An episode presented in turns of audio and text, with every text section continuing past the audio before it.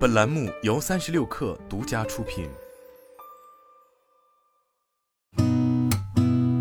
八点一刻，听互联网圈的新鲜事儿。今天是二零二二年十一月九号，星期三，早上好，我是金盛。从知情人士处获悉，正在调整的小鹏汽车组织架构已接近尾声。其中，小鹏内部上周已发文任命原小鹏汽车品牌负责人李鹏程为小鹏汽车 CEO 助理，向何小鹏汇报。车企业内人士表示，科技化和智能化趋势下，现在的车对芯片及电子零部件的需求大增，但目前全球供应链不稳定，外加半导体产业生产调整、设备采购都需要一定时间。预估车用芯片要实现完全正常供应，约需两至三年时间。雪狐资本创始人马自明在附图上发布了瑞幸咖啡的研报，称瑞幸咖啡的浴火重生是中国商业史上的一个奇迹。马自明向三十六氪确认，该报告确由雪狐出品，因为涉及到大量的实地工作，至少花了半年多的时间。在接受《华尔街日报》采访时，马自明透露，瑞幸目前约占雪狐管理资产的百分之十五，但他没有告知本人或公司具体持有多少瑞幸的股票。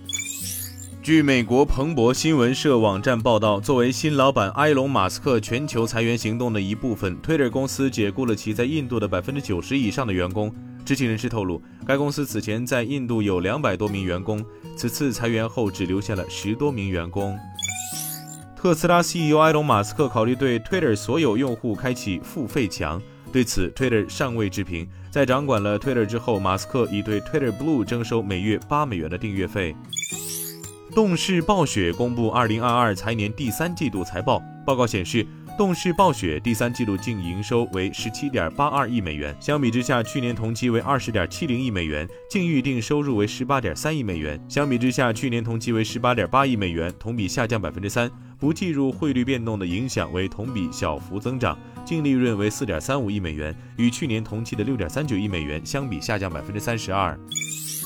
沃尔沃汽车发布声明称，公司将所持 Aurobay 的股份剥离至吉利控股。沃尔沃汽车持有 Aurobay 百分之三十三的股份，此举是沃尔沃向全电动汽车制造商转型的又一步骤。声明还指出，沃尔沃汽车将把投资和资本分配的重点放在开发高性能的全电动动力系统上。玻璃交易的细则并未公布，但玻璃收益将用于沃尔沃汽车向全电动公司的转型，包括其在瑞典斯科夫德的新的电动马达生产线。若能获得必要的监管批准，该交易预计将在二零二二年底前完成。